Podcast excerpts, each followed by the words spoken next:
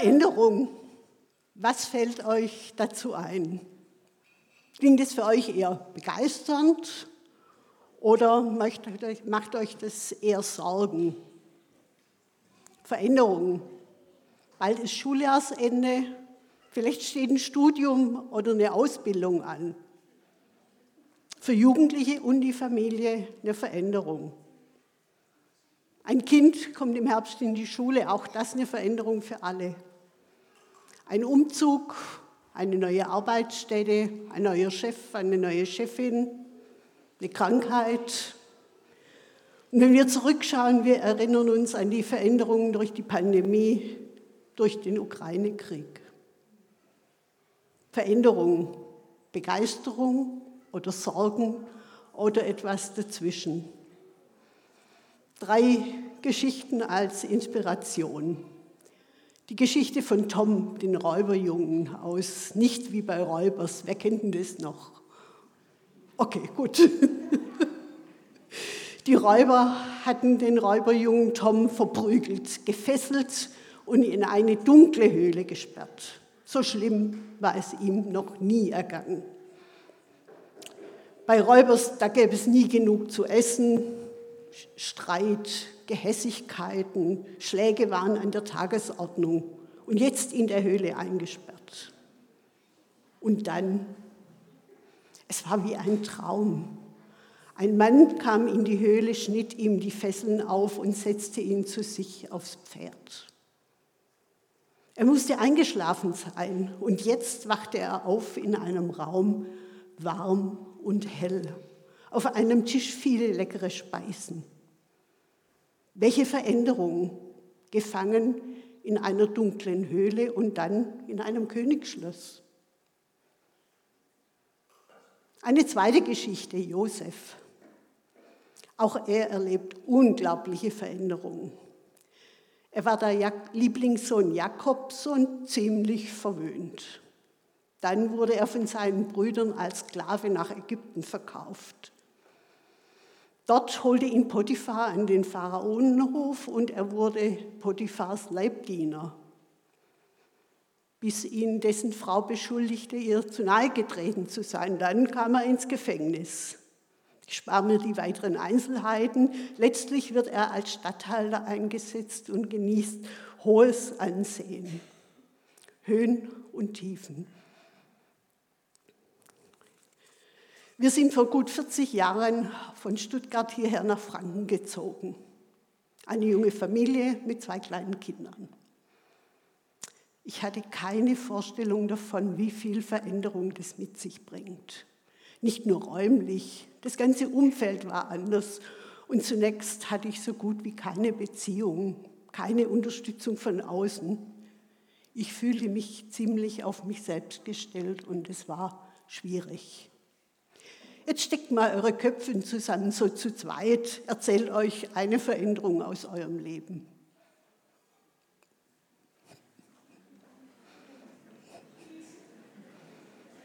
Dürft auch zu dritt zusammengehen, wenn es nicht auf, aufgeht.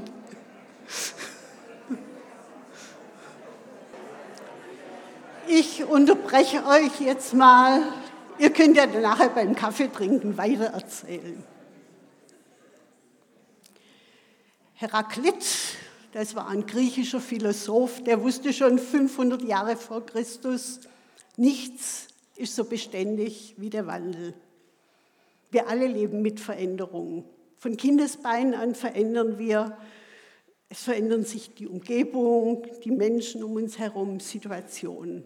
Wir selbst verändern uns auf körperlicher, geistiger und seelischer Ebene. Und um uns herum gibt es auch ganz viel Veränderung. Schauen wir uns einige Bilder an. In der Schöpfungsgeschichte wird erzählt, dass zuerst nur Wasser war, die Urflut. Und dann kommt Land zutage. Welche Veränderung. In der Natur, da wachsen die Ackerpflanzen und werden geerntet. Die Bäume verändern sich im Laufe der Jahreszeiten. Und bei den Menschen, da gibt es den Säugling und da gibt es die Senioren und alles dazwischen. Veränderung ist Bewegung von A nach B. Das kann räumlich sein, aber auch abstrakt. Wir lassen etwas hinter uns und gehen auf Neues zu. In der Bibel finden wir genügend Beispiele. Da redet Gott zu Abraham und er geht los mit Sack und Pack ins Ungewisse, weil ihm das ein Gott sagt. Mose, Gott schickt ihn zurück nach Ägypten. Er bedenkt, was soll ich denn da sagen? Ich kann doch nicht reden. Was soll das? Das Volk Israel zieht aus Ägypten durch die Wüste und sie murren. Wären wir doch an den Fleischtöpfen Ägyptens geblieben, obwohl sie die Verheißung haben, dass Gott sie in ein Land führt, wo Milch und Honig fließen. Die Witwe Ruth. Ihre Schwiegermutter will nach dem Tod ihres Mannes in ihre Heimat zurückkehren und Ruth beschließt, mit ihr zu gehen in eine für sie fremde Umgebung. Maria. Als sie schwanger ist, geht sie zu ihrer Verwandten Elisabeth, die ebenfalls schwanger ist. Und ich denke, die beiden Frauen haben sich sicher viel ausgetauscht über diese großen Veränderungen in ihrem Leben. Die Jünger auf dem Berg der Verklärung. Sie machen eine überwältigende Erfahrung und sie wollen sie festhalten. Lass uns Hütten bauen, sagen sie bloß bitte nicht wieder hinab in diesen Alltag. Das sind ganz unterschiedliche Arten, mit Veränderungen umzugehen. Und jetzt stecken wir mal die Köpfe zusammen. Wie geht ihr mit Veränderungen um? So, jetzt unterbreche ich euch wieder. Wie gesagt, nachher am Kaffee trinken ist genügend Gelegenheit, da weiterzureden. Wenn wir die Geschichte vom Räuberjungen Tom weiterlesen, wird deutlich, dass er sich mit dieser Veränderung aus der Höhle ins Königsschloss schwer tut. Äußerlich ist ja alles toll. Ein warmes Zimmer, genug zu essen, freundliche Mitbewohner. Doch er steckt noch so stark in seinen alten Erfahrungen, dass er dem Frieden im Grunde nicht trauen kann. Das neue Leben nicht auskosten kann. Josef dagegen, da habe ich den Eindruck, den kann nichts erschüttern. Ich war durch die Veränderung, durch den Umzug sehr verunsichert. Es war nicht nur eine andere Wohnung, andere Einkaufsläden, sondern ein komplett anderes Umfeld. Und es war schwierig, mir selber einzugestehen, dass es mir damit nicht gut ging, geschweige denn mit anderen darüber zu reden. Josef hatte ein großes Selbstvertrauen und ein großes Gottvertrauen. Ich hatte mit Gott damals nichts am Hut. Die Frage ist, wie kann man Veränderung gut bewältigen? Noch ein bisschen Theorie. In der Arbeitswelt spricht man von Change Management. Firmen müssen sich verändern. Wie nimmt man die Belegschaft mit? Auch Psychologen beschäftigen sich mit Veränderungen. Und da gibt es unterschiedliche Phasen in diesem Veränderungsprozess. Und je nach Persönlichkeit und Situation sind die unterschiedlich ausgeprägt. Da gibt es zunächst mal die Phase des Schocks. Für manche ist das nur eine Überraschung oder eine Irritation. Und dann die Phase der Verneinung. Das Neue wird abgelehnt, Bedenken und Befürchtungen tauchen auf. Und in diesen Phasen stehen eher die Emotionen im Vordergrund. Und wenn ich da stecken bleibe, führt es zu einer Blockade und dann kann sich nichts Neues entwickeln. Deshalb ist wichtig, dass unser Verstand aktiv wird.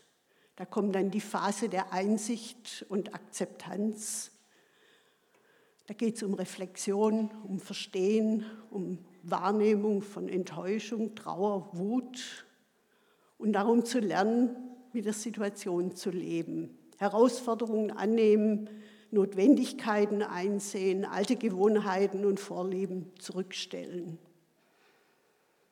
Und dazu braucht es einen Raum, um eigene Bedürfnisse wahrzunehmen und auch zu formulieren. Also wenn ich umziehe und damit gute Beziehungen verlassen, stehe ich für die Aufgabe, neue Beziehungen zu suchen. Ich kann Rituale aufleben lassen oder neue Rituale entwickeln.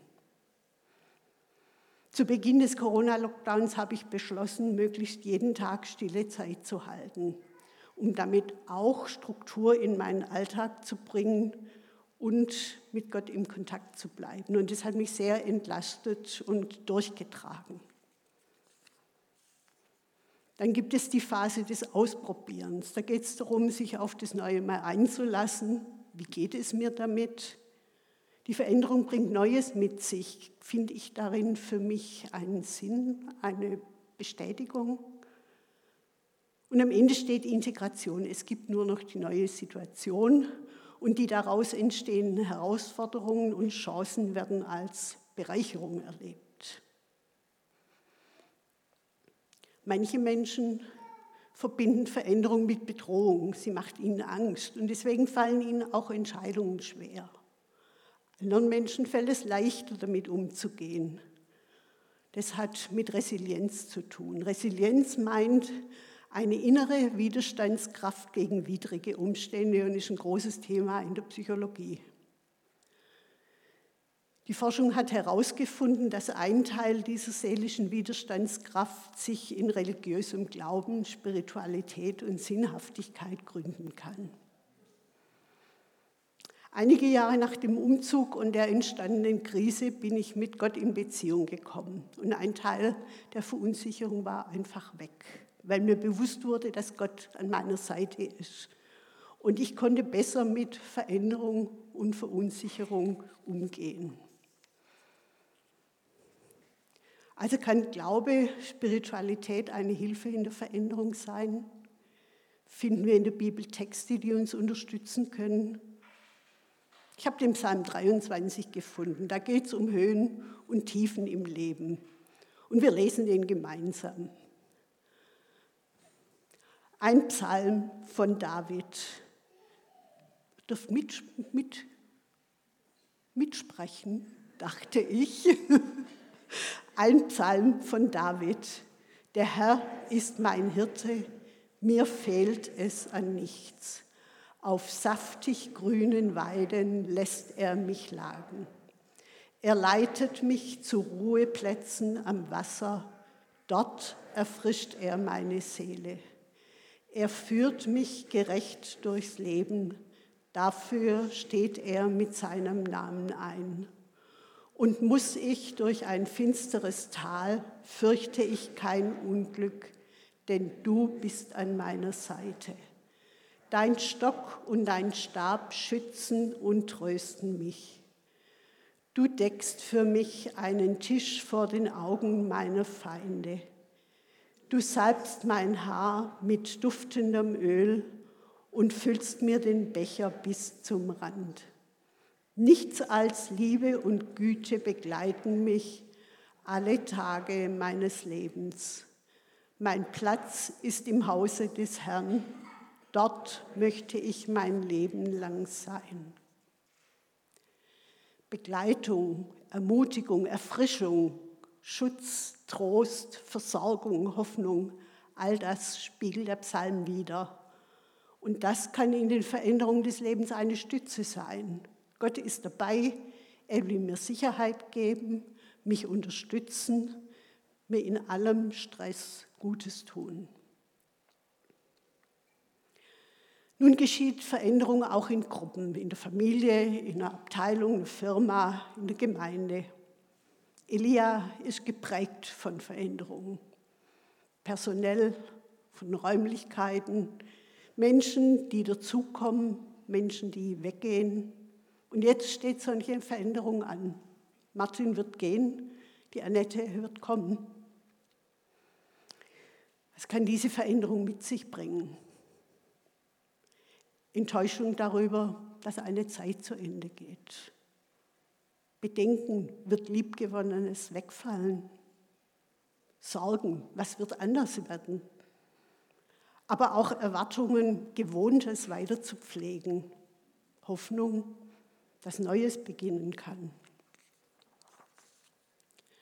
Veränderung bringt auch in eine Gruppe Verunsicherung und Verunsicherung macht Stress. Und da kommt dann so ein Wunsch nach Ordnung, nach schnellen, einfachen Lösungen, so eine Tendenz zum Schwarz-Weiß-Denken. Vielleicht entsteht das Gefühl, ich komme zu kurz. Ich bin das Opfer in dieser Gruppe. Wer anders denkt, kann zum Feind werden. Und es kann zu Spannung, Distanzierung, Polarisierung, Anfeindung, Streit, Rückzug, Machtstreben, Missgunst führen und zu noch mehr Verunsicherung. Wie gehen wir in Phasen der Veränderung und Verunsicherung miteinander um? Im Psalm 23 finden wir die Beschreibung, wie der Hirte eben Gott mit mir umgeht. Kann das als Leitfaden für den Umgang miteinander dienen? Schauen wir uns das an. Da geht es um Gemeinschaft. Der Herr ist mein Hirte, wir sind in Beziehung. Es geht um Ermutigung, er erfrischt meine Seele. Um Begleitung, er führt mich durchs Leben. Er schützt und tröstet, er gibt praktische Hilfe, er tut mir Gutes und er schenkt Hoffnung. Dabei ist Gemeinschaft für mich der übergeordnete Begriff. Gemeinschaft bedeutet nicht nur, wir sitzen jetzt wie hier eben alle gemeinsam in einem Raum. Es ist mehr. Wir nehmen Anteil aneinander, reden offen, hören zu, begleiten, ermutigen, trösten. Was sind deine Stärken? Was fällt dir leicht im Umgang mit Menschen? Wie kannst du dich da einbringen? Steck nur mal die Köpfe zusammen. Deine Stärke, eine.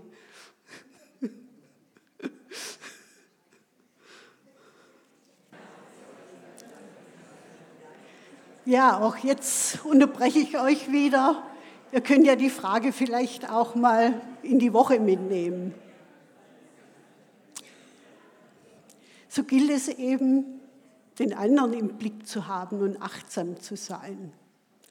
Aber auch auf mich achten, ehrlich sein, zu dem stehen, was mich bewegt, besorgt macht, verunsichert, was mich begeistert und hoffnungsvoll macht und darüber sprechen. Vielleicht steckt in den Bedenken und Sorgen ein wichtiger Hinweis, den wir beachten sollten. Vielleicht steckt mich die Begeisterung, die Hoffnung der anderen an. Ich habe hier ein Bild aus der Begleitung von Paaren. Und das Paket auf dem Tisch, das symbolisiert dieses Problem, das die miteinander haben. Und jeder schaut von seiner Seite auf, aus das Problem. Die Frau, die schaut überhaupt nicht hin. Jetzt ist ein Ansatz, aus einer gemeinsamen Perspektive hinzuschauen, das Paket aufzumachen und dann gemeinsam Lösungen zu suchen. Und was für ein Paar eine Hilfe ist, kann auch für uns als Gemeinde helfen. Die Bewältigung von Veränderung kann als gemeinsame Aufgabe verstanden werden. Die Herausforderung ist, Gemeinsamkeiten und Übereinstimmungen zu suchen und wahrzunehmen. Die Andersartigkeit als wertvolles, bereicherndes zu verstehen. Die Chance ist, zusammenzurücken und Raum zu schaffen für Menschen, die verunsichert sind. Das erfordert Geduld, vielleicht auch Beharrlichkeit und einen langen Atem. Doch ich glaube, es lohnt sich. Ich wünsche uns Mut zur Achtsamkeit und Ehrlichkeit in der Gewissheit, dass Gott wie ein guter Hirte dabei ist. Amen.